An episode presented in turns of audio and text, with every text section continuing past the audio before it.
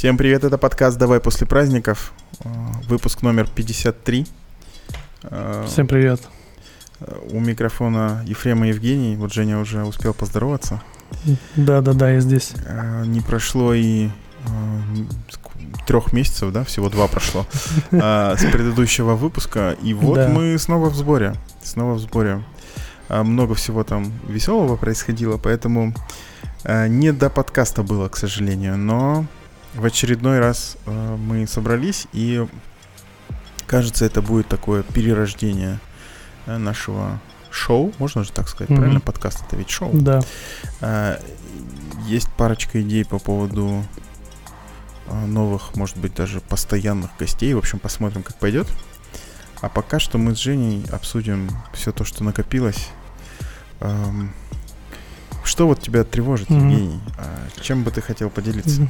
Да, ты как раз сделал такой переход.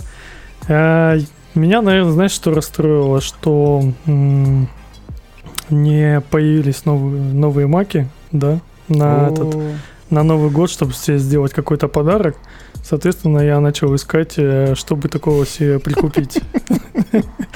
Потому что что ты, я же вроде этот э, хорошим мальчиком в этом году был, значит, Дедушка Мороз должен мне... Э, Женя, Дедушка Мороз должен себе что-то купить. Понимаешь, в чем? Да, я прекрасно понимаю, да. Я смотрел на это чудо изобретение от Wolf, Valve, или как он там правильно, это который Steam.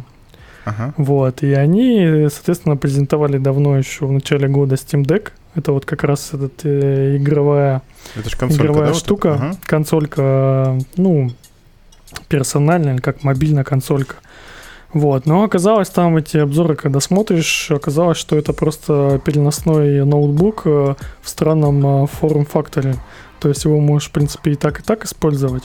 Вот, я что-то посмотрел по, про обзоры, Э, сложность, ну, что мне не понравилось, там сложность доставки, хотя в Грузию можно это сейчас доставить, я там угу. себе такс ID оформил как раз для, для Черной Пятницы, которая, кстати, будет 25 э, числа, да. то есть э, в эту пятницу.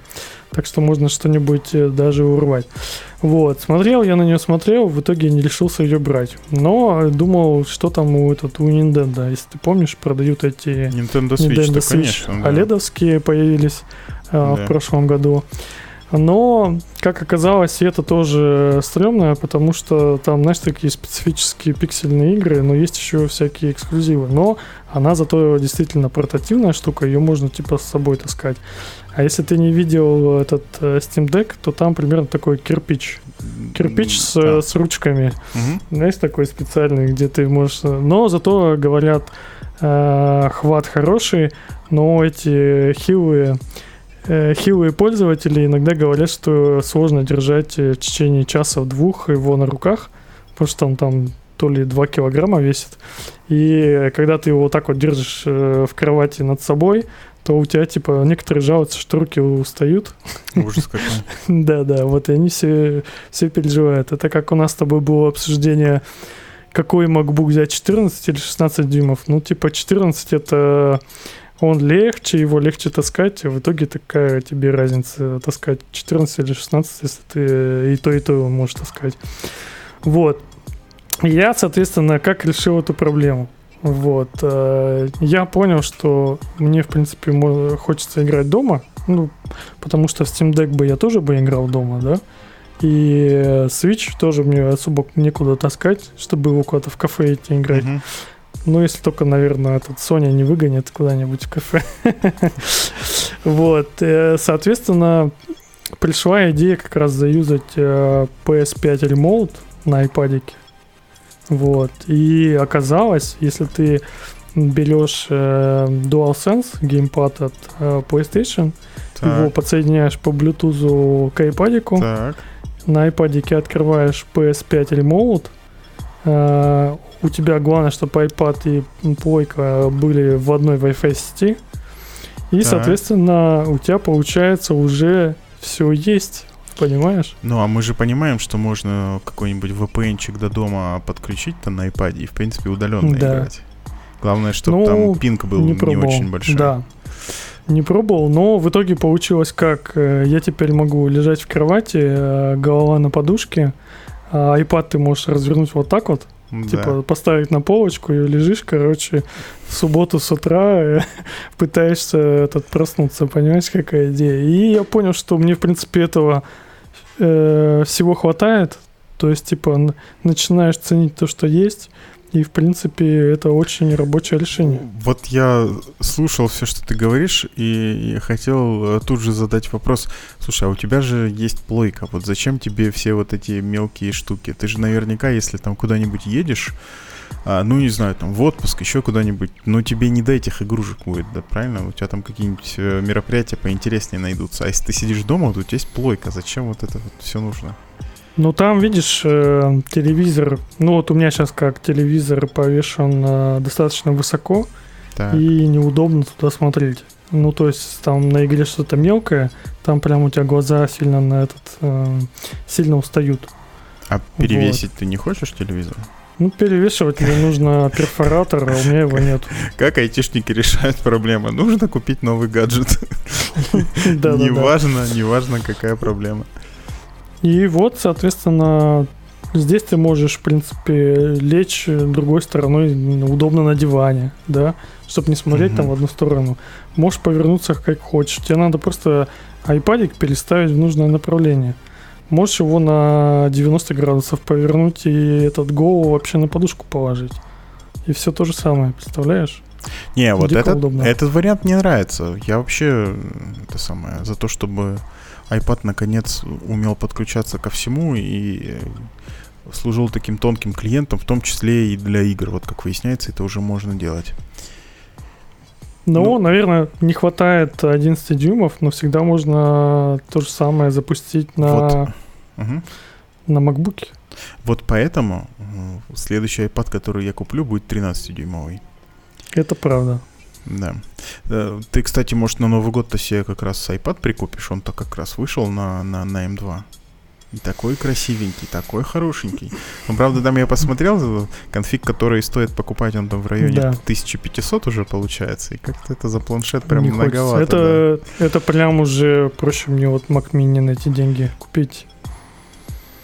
Ну, это все-таки разные девайсы, но, но да, полторы тысячи за планшет это как-то дороговато. Можно, если вариант 18 э, года взять 13-дюймовый, в принципе, какая разница, я там... Ну, ты же не будешь так делать, ну, come on. Ну, может, сделаю. Э, вот на M1 вот я бы подумал, там можно баксов 300, а, а то и 400 сэкономить вот сейчас на какой-нибудь черной пятнице. Угу. В принципе, взять на M1, там разница-то в чем? Ну, типа, hover не работает с Apple Pencil, ну и нафиг он нужен? Ты же там угу. а, не рисуешь вроде ничего, там графикой особо не занимаешься, оно тебе и не нужно. А разница существенная, да. Вот, поэтому э, либо ты какой-нибудь гаджет себе покупаешь, либо ты думаешь, что у тебя уже все есть, и ты можешь э, сделать э, на существующих себе новый какой-то experience, я бы так сказал. Конечно, да. Я вот это самое уже устал ждать тоже на М2 вот эти новые макбуки. Думаю, может, вообще нафиг он мне нужен? Ну, типа, столько денег я на него потрачу, и чё? Непонятно, в общем, зачем. Я вот и с рабочего... уходит за неделю где-то, да. Да, да, да. Я с рабочего ноутбука, когда переключаюсь, он там на M1, эм вот этот понтовенький и все такое, э, переключаюсь на своего старенького, добренького на Intel э, друга. Угу. И, честно говоря, ну, практически не замечаю разницы. Единственное, что, конечно, экран меня э, э, не радует, скажем так тут 60 Гц, в общем, все mm-hmm. по старинке. А, вот если бы можно было только это поменять, как-нибудь апгрейднуть, я бы, наверное, так и сделал и просто и забил, потому что, ну, хватает с головой, если честно. Но это я сейчас так говорю, а когда выйдут новые, я, конечно, побегу покупать, я уже это понимаю, но посмотрим, посмотрим, ладно. Да, выйдут новые ролики, и, соответственно, сразу захочется, вот и все. Ты mm-hmm. просто этот, э, тебе не сформулировали, что ты хочешь, вот. А когда появится ролик, он тебе все сформулирует там, и ты поймешь, так, для чего он тебе нужен. Ты же понимаешь, что я уже прекрасно знаю, что, что ну, какой он будет. И что, я, его... даже ролик не буду смотреть, я просто зайду и куплю. Да-да-да. Я просто сразу приордер сделаю, как только будет возможно. Ну, блин, да, так и есть. Ну, учитывая, что предыдущий был куплен сколько там уже, 5 лет назад, получается, угу. по-моему, нормально раз 5 лет менять, это даже, даже редко по нынешним временам. Вот, и я как раз хотел еще затестить доставку из США. Ага. Вот, я вчера э, заполнил себе WUP. WUP такая есть штука, фитнес-трекер. Он э, без всего, просто мне чем нравится, что он без всего, без всяких экранов, э, там просто вот эти датчики, как в Apple Watch снизу, да, э, 4, 4, как они, светодиоды или что там. Так. И они все то же самое мерят, что в Apple Watch, только он типа продается по подписке. Вот. По подписке девайс продается? Да, да, я как раз ты хотел не попробовать. хочешь этого, ты не хочешь этого. Ну, я уже заказал, вот. Э, и мне чем нравится, что там прям э, есть, как он, коуч. Они, короче, на этих всех данных строят тебе какие-то поведенческие модели. Угу. Ну, ты там отмечаешь, сегодня я бахнул три кружки кофе с утра. Ну, там типа записываешь, он как-то тебе корректирует и дает э, эти э, какие-то советы. Не бахай три кофе с утра, потому что смотри, у тебя там Короче, пики полезли. Ты, ты, ты, ты платишь, в общем, чувакам за то, чтобы они на тебя наорали. Типа, ты чё там, расслабился? Да. Ну-ка, еще 10 отжиманий. В общем, посмотрим. Где-то, наверное, к весне я уже с ним наиграюсь, пойму. Ну, расскажешь, да, хорошо. Идея-то какая, что ты платишь 25 долларов в месяц? 25 да? долларов в месяц. Но девайс сам для тебя бесплатный. Понимаешь, в чем идея? Понимаю, да, это фиговая идея, по-моему. Ну вот я посмотрю, если он действительно такой хороший, то, в принципе, можно будет за него то есть, если побольше ты... заплатить. Ну там, типа, можно за год заплатить будет по 15 долларов. Я про это. А, за год по 15. Ну, хотя бы так, окей. окей. Ну, соответственно, через там год-полтора выходит уже новая модель. Не, ну вопрос, какой там сервис, понимаешь? Если оно там правда работает, там какие-то хорошие рекомендации, они угу. как-то умеют мотивировать, и их методы на тебе конкретно сработают, то, в принципе-то, нормально. Угу. Да, Это, но... наверное, все из вступительного слова. Из вступительного, э, вот такое у тебя вступительное слово. Хорошо, хорошо. Да. Э, переходим тогда к поединкам. Вступительные э, слова закончились. Следующая тема у нас... Э,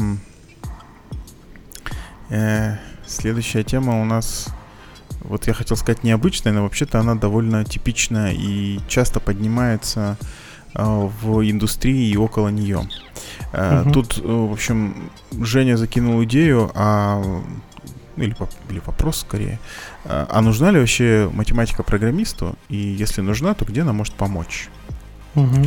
Um, матан пресловутый. Ну, там не только матан, но, но и матан, конечно, тоже. Uh, ну, ответ, э, ответ на этот вопрос, э, он зависит от контекста. И бывают такие mm-hmm. контексты, которые, э, ну, получают ответы взаимо, э, взаимо исключающие, да, то есть сильно противоречащие друг другу. Uh-huh. В одном случае да, нужна, в другом случае нет, не нужна.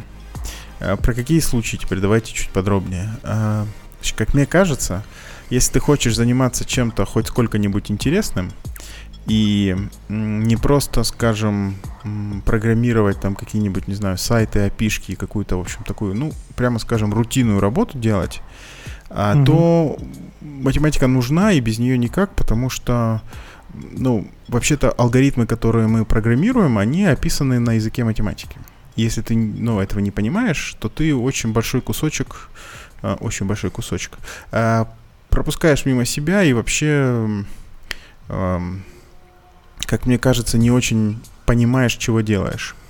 А, ну, то есть, э, когда речь идет про какую-нибудь большую, не знаю, там, распределенную систему, и, и, и, и нужно понять, а, а как с ней быть, а как она должна быть устроена, то очень много возникает вопросов, начиная от таких чисто арифметических, mm-hmm. да, то есть взять и посчитать, там, какая будет нагрузка, и понять, там, какие из этого выводы будут. Заканчивая чисто такими, ну, вопросами уже высокой, высокой, скажем так, математики.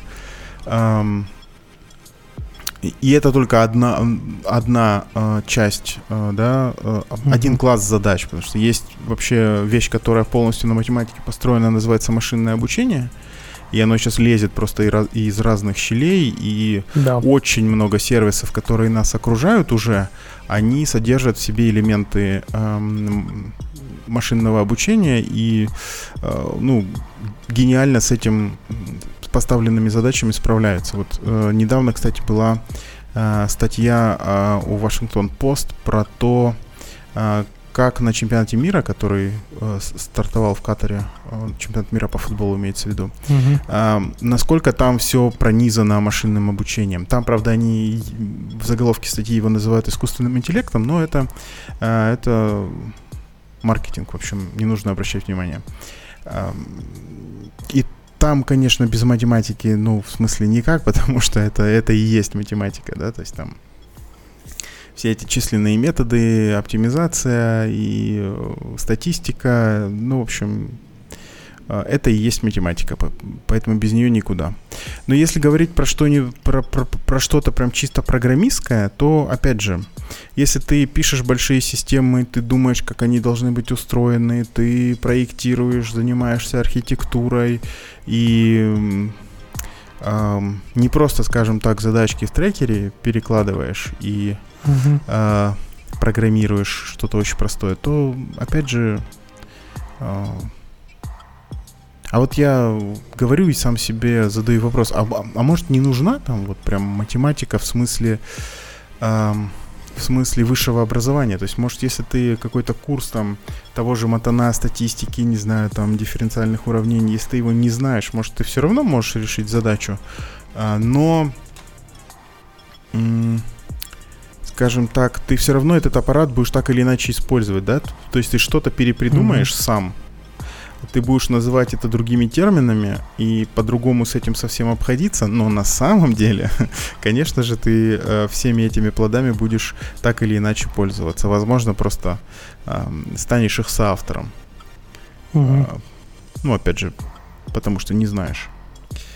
Вот, как-то так. А ты что думаешь на эту тему?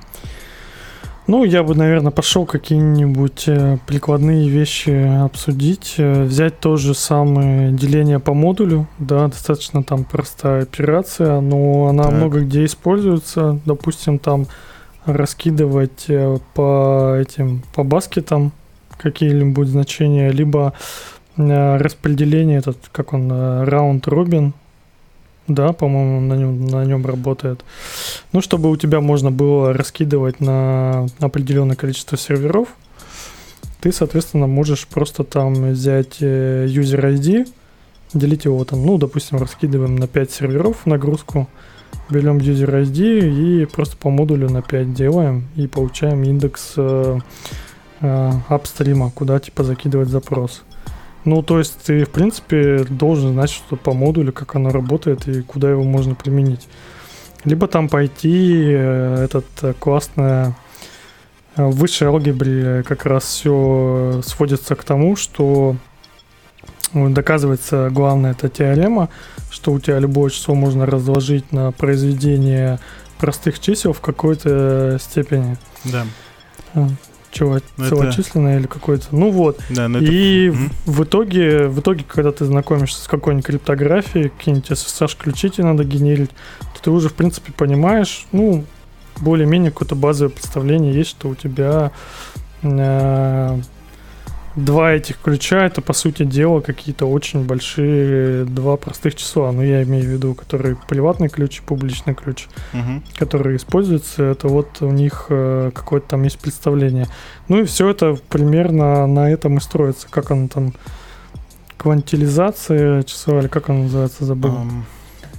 Ну, чтобы пытаться разложить, э, забыл слово. Так что у тебя везде, везде она где-то всплывает. То есть мимо нее ты можешь, наверное, пройти, если на какой-нибудь джанге сидеть и формочки клепать. Mm, Но если да. ты что-то дальше пойдешь, то она, в принципе, у тебя будет везде отстреливать. Ну, вот ты хороший пример привел с, а, криптография в целом, там она вообще, ну, без теории чисел никуда. И угу. э, вот тот же TLS, который, TLS протокол, который в HTTPS используется, он ведь, э, в, сейчас там 1.4, по-моему, актуальная версия или 1.3. В общем, начиная с какой-то версии, то ли 1.3, 1.4, они перешли с протокола RSA шифрования на протокол Диффи-Хелмана. А, и если RSA еще можно вот на пальцах объяснить, что это такое, то угу. Диффи-Хелман, ну, как бы если ты не знаешь теорию групп, ты, ты пожалуй, его не поймешь. А, вот. И, а это используется везде. Ну, то есть все, что делают обычные люди, да, там, это они по э, ну, открывают браузер и чего-нибудь куда-нибудь идут. И там уже в подавляющем большинстве случаев это э, HTTPS протокол используется. То есть там все шифруется uh-huh. внутри. Опять же, ну, э, вот станет ли какой-нибудь программист, который вот, как ты говоришь, сидит на джанге и какие-то эм, формочки клепает, э, хуже решать свои задачи, если он не знает всего этого? Да, угу. пожалуй, что нет. Пожалуй, что нет. Но если он этого всего не знает, то вряд ли, вряд ли он что-то более сложное сделает. Ну, Причем да. я говорю, не знает не в том смысле, что вот он там обязательно какой-нибудь мехмат закончил. Нет, это не обязательно. Если человек э, вот начал с тех же формочек, но э, там через полгода ему стало интересно, и вот это любопытство его привело к тому, что он пошел и разузнал все, то всего этого достаточно.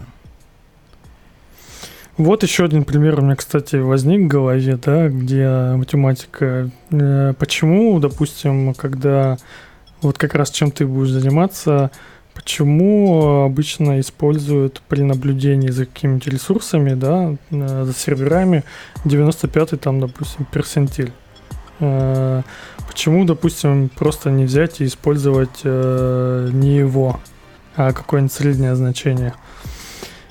Тут тоже как раз э, вопросы эти возникают, если ты, в принципе, понимаешь, что это и зачем Конечно. оно используется. Конечно, да. То есть эм, все, что связано с метриками э, любой системы, оно требует ну, каких-то просто базовых знаний статистики. Слава богу, они сейчас, по-моему, в, в курс начальной школы начали входить, угу. и даже, по-моему, там в ЕГЭ начали вопросы появляться по статистике, поэтому ну, тут не, ну, не нужно быть семи пядей во лбу, чтобы в этом во всем разобраться. Это прям очень несложно. Но, опять же, если ты этого не знаешь, то да, ты как бы смотришь на все эти эм, величины и думаешь, ну и что они значат? Почему? То есть... Эм, наверное, глядя на коллег, которые там смотрят на эти графики, какие-то выводы делают, вот в типичных ситуациях э, получится разобраться самому тоже, да? Ну, просто вот эмпирически ты, ты, ты, ты сидишь, у тебя нейронка это все наматывает, угу. и, и, и, и ты можешь это воспроизвести с другим, э, с другим входом, с, другим, с другими входными данными. Но как только ситуация будет какая-нибудь, вот, которая впервые встретилась, все, как бы ты уже приехал, ты уже не сможешь разобраться. Поэтому будет тяжеловато.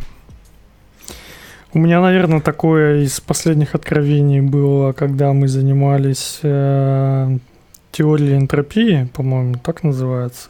Ну или когда ты какую-то метрику энтропии считаешь для... А, в теории информации. Не знаю, у тебя была такая или нет. А, там какая идея была, что у тебя, ну, э, допустим, люди говорят, да, они используют какие-то слова, соответственно, слова мы можем а, записать буквами, да, и вот, чтобы тебе вычислить, сколько тебе нужно букв для записи этих слов, там как раз используется вот эта метрика э, энтропии, по ней посчитывается. Ну и вот. И э, самое классное было, что в теории информации везде используется вот это число Е, натуральное число.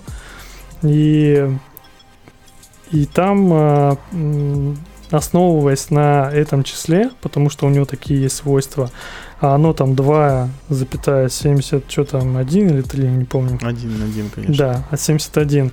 Вот. Э, в зависимости от этого значения как раз и выбрали, что у нас э, бинарная система больше подходит для этого всего дела. Но также было, когда когда вот эта вся теория разрабатывалась, также был вариант использовать три значения – то есть там 0, э, 1 и минус 1 угу. для этого всего дела. Но туда почему-то не пошли, и я уже не помню, почему, почему туда не пошли. Наверное, было проще сделать бинарную. Um, не ну, знаю. я имею в виду для, для кодирования um, информации. Но только вот число, которое ты говоришь, оно не натуральное называется, это просто основание натурального логарифма, поэтому, видимо, ты, да, это оказалось. Я забыл. Да, и это, конечно же, не 2,71, это иррациональное число, у которого бесконечное э, количество знаков после запятой, и они не повторяются. Окей. Эм, да, эм, так это, а, а, а к чему мы это все? Вот мы тут сидим такие, короче, умничаем, надо, не надо. Вот если хочешь что-нибудь такое угу. э, делать большое, интересное, то скорее надо, чем не надо. Ну, а вывод-то какой? Ну, вывод какой? Э, тут смотри, э, ты вот, допустим, айтишник, э, надо ли тебе заниматься с утра зарядкой? Поможет ли тебе зарядка или нет? В твоей работе? Зависит от. Зависит от. В среднем, да. Да. Вот э, а что, допустим, в университете тебе поможет больше структурировать твои мысли и как-то логически мыслить, чем не решение таких задач? Ну, не, в смысле, не в университете, а в жизни, в принципе. Ну, тут я согласен. Это, смотри, вот ты ведешь это к мысли о том, что а, математика хороший тренажер для мозга. Вот если ты хочешь, чтобы у тебя да. мозг был как бы, чтобы у тебя мышцы там были в, в мозгу, грубо говоря, вот будь добр, э, упражнения какие-то делать. Это, это все понятно, я всячески разделяю эту мысль, но тут скорее вот про м, использование математики в, угу. на, напрямую, да, не по косвенным признакам, да, что ты там, не знаю, 10 задачек решил, у тебя там куча связей в голове, и ты быстрее решаешь там задачки прикладные уже свои. А Речь о том, чтобы как-то эти знания использовать вот прям тут. Вот мы, знаешь, на факультете э, шутили, что и, и, или уже после mm-hmm. факультета, что, э, что встречаешься там, не знаю, через 2-3 года и спрашиваешь друг у друга, ну и когда ты последний раз хотя бы логарифм использовал, э, там не говоря о том, чтобы, не знаю, там что-нибудь поинтегрировать, подифференцировать и так далее. Mm-hmm. Как, э, когда громкость добавлял, убавлял. Там же логарифмическая шкала. Ну да, да, да, да. Э, это правда. Это правда. Вот, и сразу я ответил, потому что ты знаешь, что постоянно, что слух э, этот э, нелинейный, ну, в смысле, громкость ощущается нелинейно для уха, а линейно она ощущается вот как раз ты через логарифм будешь фигачить, повышать. Да. Ну, в общем, если действительно как-то пытаться подытожить, то надо, мне кажется, не бояться, вот если там человек без университетского образования, такого э, математического, естественно-научного, и нет вот этого математического аппарата как следствие, то не нужно бояться всяких таких э, статей, где этот язык используется. Э, ну, угу. в прикладном смысле, да, там вот по машинному обучению, например, там любая статья без этого не обойдется. А, и надо понимать, что с этим совсем можно разобраться. А, и, и, и написано это все, как правило, довольно хорошо, особенно если uh-huh. речь идет там не про совсем свежие статьи, потому что там, конечно, сложно будет, там нужно сначала весь классический аппарат, так сказать, понять, а, разобрать для себя, а потом уже а, станет понятно, станут понятны те обозначения и тот язык, который используется конкретно в статье. Ну, в общем, все это можно сделать, было бы желание, как бы там, не знаю, пара часов в день, и, и все. И, и, и через пару лет слова, не знаю, там интеграл производная или там случайная величина, они уже не будут вызывать никаких вопросов. И угу. очень много интересного откроется.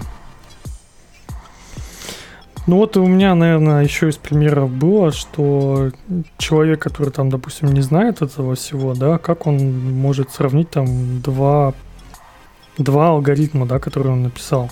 Как он э, в какую-то циферию это их посчитает, либо какую-то. Ну, э, я же говорю, придется, придется перепридумывать вот, вот весь этот язык mm-hmm. у больших и у маленьких, и просто потом уже сравнивать. А, опять же, да, ну, то есть не знаешь ты, что такое большое и маленькое, ну и черт с ним. Но вот если вот такой вопрос встанет, то придется это все просто самому придумать и потратить на это время. А так как бы ты все это знаешь уже и время тратишь на прикладные задачи, а не на придумывание ну, основ, скажем так. Угу.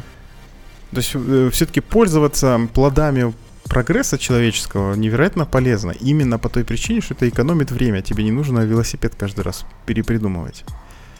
Берешь, просто садишься и едешь. Думаешь, стоит на собеседованиях спрашивать, что такое логарифм?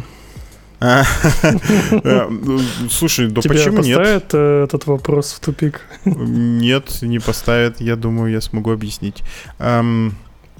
Мне кажется, ну, можно спросить вполне, но не как основной критерий, да, использовать этот вопрос, а скорее просто на кругозор человека посмотреть. Вполне нормально. Особенно если поговорить про какую-нибудь сложность какого-нибудь алгоритма, и он там упомянет mm-hmm. слово логарифм, и такой, опачки, а это что такое? И вполне нормально, мне кажется. Просто поставить э, первичный фильтр для кандидатов.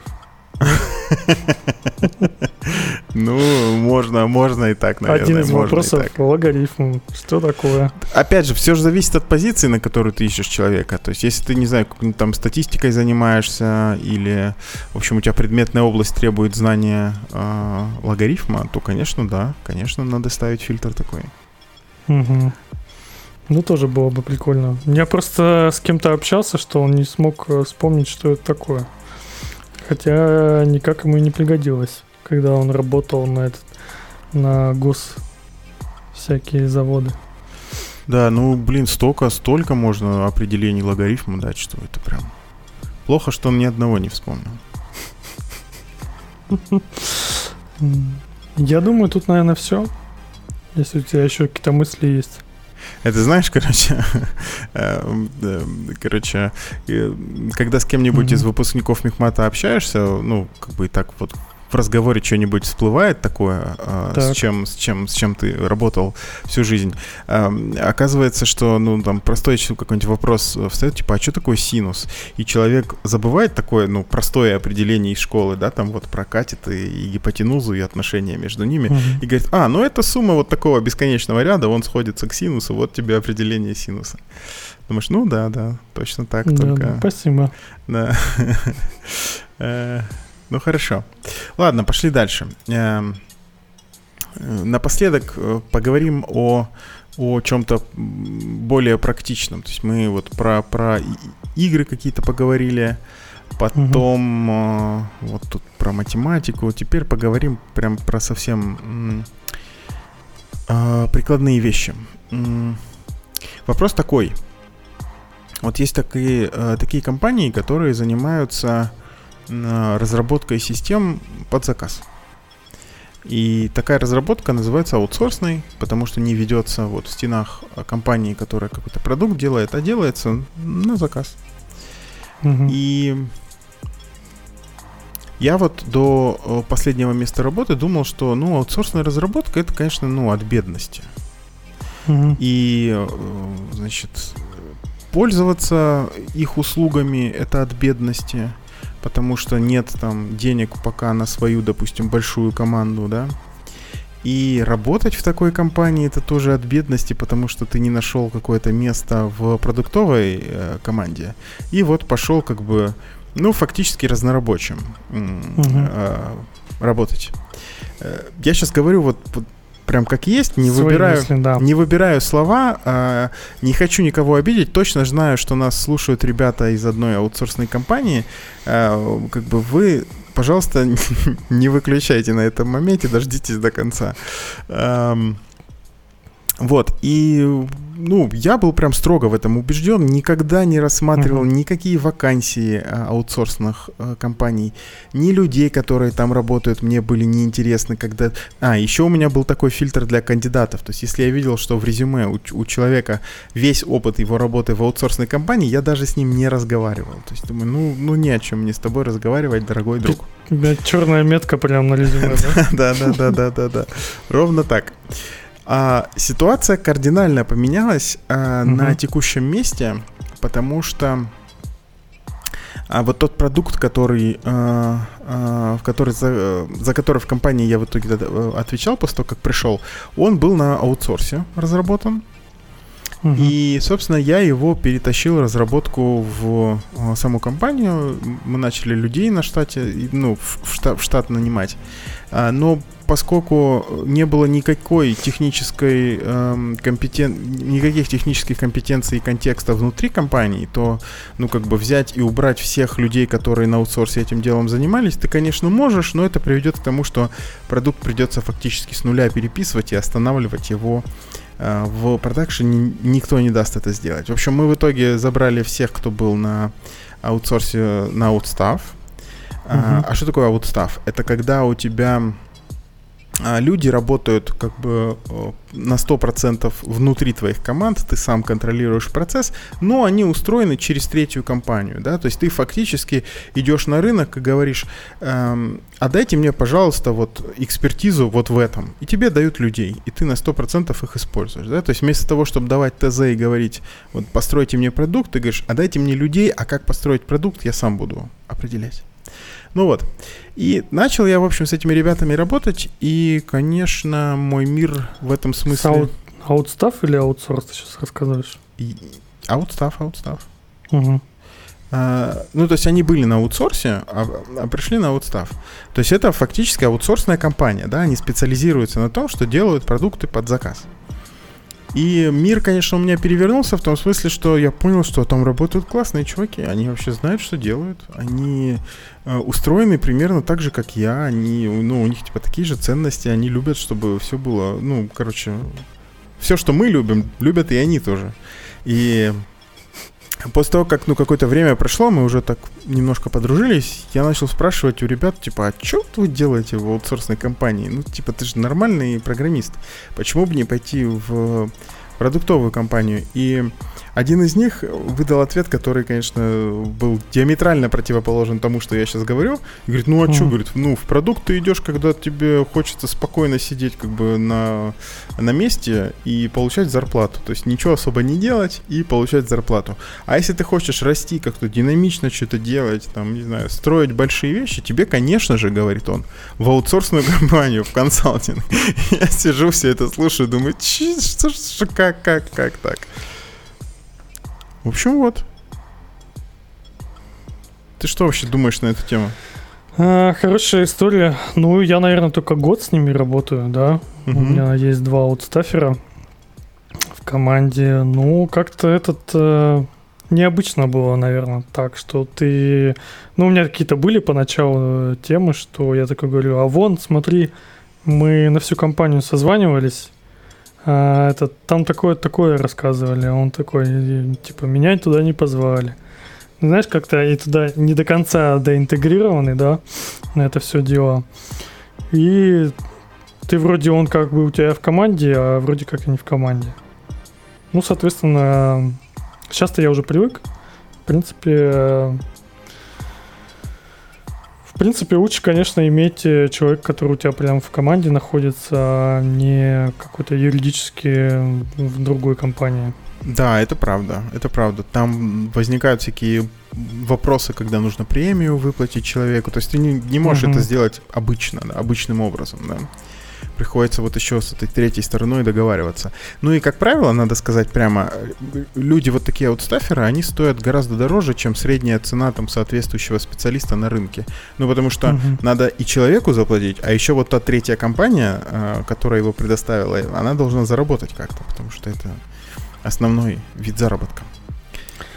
И, наверное, у меня по истории с аутстаферами, что какой-то период, по-моему, то ли летний, это как раз э, когда нам надо было начинать новый проект делать какой-то, да, там, ну, какую-то интеграцию, условно говоря.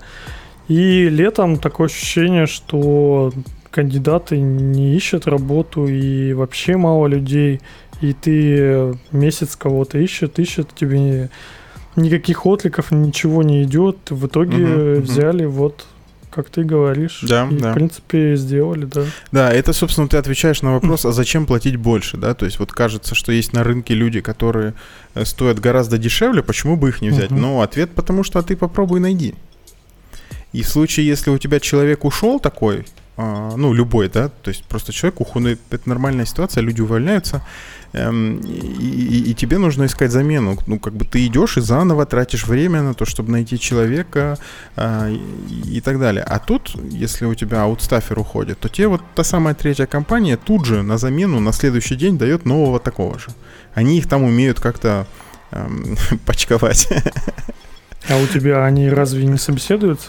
Не, они собеседуются, конечно, конечно. То есть тебе постоянно подгоняют кандидатов, ты их собеседуешь, как только понимаешь, что о, хороший человек, берешь и угу. все. А, вот, вот за это как бы ты и платишь, когда платишь больше. Угу. Да. А, окей, поделились мы тут разными историями из опыта. А, а вот теперь такой вопрос. А, давай вернемся к аутсорсу. Вот в каком случае ты бы его использовал? А в каком случае бы не использовал?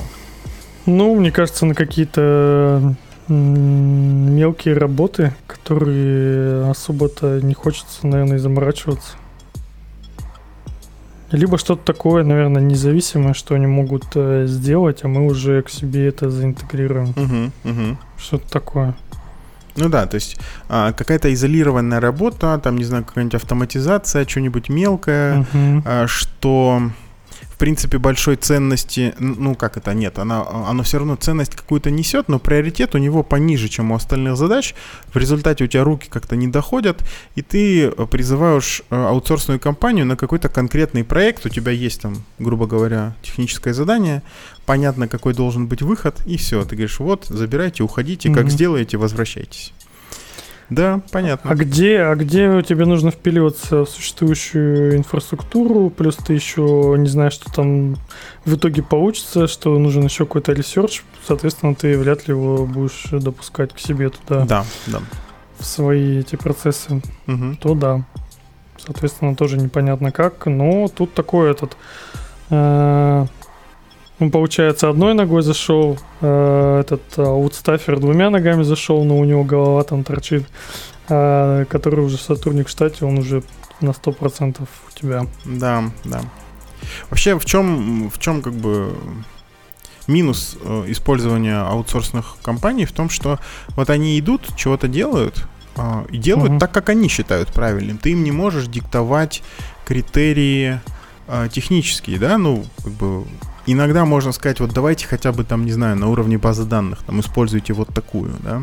Но, как правило, э, с аутсорсными mm-hmm. компаниями разговаривают э, проектные менеджеры, и они в технике не очень сильны. Они понимают с, с точки зрения бизнеса, что нужно сделать, а уж как ты сделал, ты делаешь сам. Поэтому э, ты не можешь решать, э, влиять на технические решения, и Э, решение, которое ты получаешь, оно полностью для тебя незнакомо. И если ты в итоге начинаешь им пользоваться, то какая-то из команд уже в компании будет обязана в этом деле разобраться. Либо а, по завершении какого-то, не знаю, эксперимента, там, бета-тестирования и так далее, а, реимплементировать это уже внутри компании. И тогда прям расходы на эту штуку, они очень увеличиваются. А, с тем, чтобы просто контекст а, и Э, экспертизу в этом продукте оставить у себя в компании, потому что а, техническое задание это хорошо, конечно, но когда ты начинаешь эксплуатировать систему, у тебя возникают какие-то проблемы. Если нет в компании человека, который разбирается в этой системе, то, скорее всего, быстро поправить эту проблему не получится. Угу, а это уже прямое влияние на продукт, на, на потерю там клиентов, денег и так далее. Вот, ну, мне, кстати, еще, знаешь, что казалось? Вот эти все, как они, консультанты, это, наверное, как раз та же самая тема, что тебе нужен, допустим, там, в команду скрам-мастер, да? Так. Он же тебе не нужен там на постоянную основу, тебе нужно просто людей текущих научить, э, как э, все эти ритуалы соблюдать угу. и как правильно вести процесс. Вот. Он, соответственно, ты можешь оттуда тоже нанять его и такие вот всякие мелкие улучшения делать. Либо заказать, э, вот у тебя есть там э, дата стор какой-то, ты накопил заказать просто чуваков, которые тебе по ним аналитику набахают. Угу, угу. Да, вот эм, я, конечно, пример со скрам-мастером не очень разделяю, в том смысле, что мне кажется, это вообще бесполезные люди. Ну, да ладно. Эм, Такой возник просто, да. Да, но, но, но пример хороший. Э, вот сидишь ты и делаешь как бы свой продукт, все у тебя хорошо, а тут ты понял, что хочется немножко аналитикой позаниматься, потому что данных много. А сам в этом не шаришь. Ну, потому что компания там, не знаю, этими, этими делами раньше не занималась, поэтому нет соответствующих эм, инженеров. И ты приходишь в какой-нибудь аутсорс аутстав, говоришь, а дайте мне, пожалуйста, на прокат какого-нибудь хорошего человека, там, месяца на три. Вот он придет, э, какую-нибудь элементарную систему построит э, в, в, внутри уже uh-huh. компании, да, э, заодно и контекст передаст, а может еще поможет э, пособеседовать кандидатов на рынке и, в принципе, запустить какую-то команду, которая этой аналитикой займется. Ну, а, ну а можно вот настолько не париться, если нет э, планов там сильно развивать эту всю штуку, и прям на аутсорсе что-нибудь заказать готовое и просто пользоваться плодами, никак это дело не развивать. Я тебе сейчас э, кое-что странное скажу, ну-ка. но мы поржем. Может нам с аутстафа заказать IT-подкастера? Э, что? Что? Ну, типа третьего ведущего мы заказываем в бодишопе и с ним обсуждаем. Да, я, я прям вижу, я прям, прям вижу вот этот диалог с, с менеджером аутсорсной компании. Так, мне нужен ведущий подкаста. Нет, у этого голос слишком низкий, давайте другого. То есть взяли бы, пришли к тому, что просто накидываем какую-то повестку с вопросами, собеседуем на подкасты, и они у нас делают подкаст. А мы с тобой уходим просто э, это самое, в тень, да, в продакшеном просто занимаемся. Да, да. да. Ну, не знаю, как насчет этого, но позвать кого-нибудь из аутсорсной компании, в принципе, можно было бы. Там знакомых-то много. Угу. И у меня, я думаю, и у тебя. А, и там будет что, что обсудить, мне кажется. Это хорошая идея. Это хорошая идея. Запишем в книгу желаний. Книжечка идей. Да. Хорошо. Не? Угу. А, так, сейчас я смотрю на время. О, как раз мы к 50 минутам подходим. А, пора, пора заканчивать, кажется. Думаю, да. Хорошо поговорили. Да, хорошо поговорили. Я в конце, как обычно, минутку рекламы себе позволю. Если вы дослушали до конца, угу. спасибо. Значит, вам понравилось, я надеюсь. Пошарьте, пожалуйста, ссылку, не знаю, там, с друзьями, с коллегами Э, с людьми, которым потенциально будут интересны темы, которые мы тут с Женей обсуждаем. А, поставьте нам соответствующую оценку там, где вы нас послушали. И, может, еще что-нибудь напишите нам в чат, который очень просто найти. Э, давай после праздников пишите в Телеграме. Угу. И находите наш чат. Э, ссылки на все эти чаты и каналы, они в описании каждого из выпусков тоже есть. Все, мы теперь прям все, все пункты выполнили, и обязательные, и опциональные. Угу. Можно заканчивать. Всем спасибо и до скорого. Пока. Всем спасибо, пока.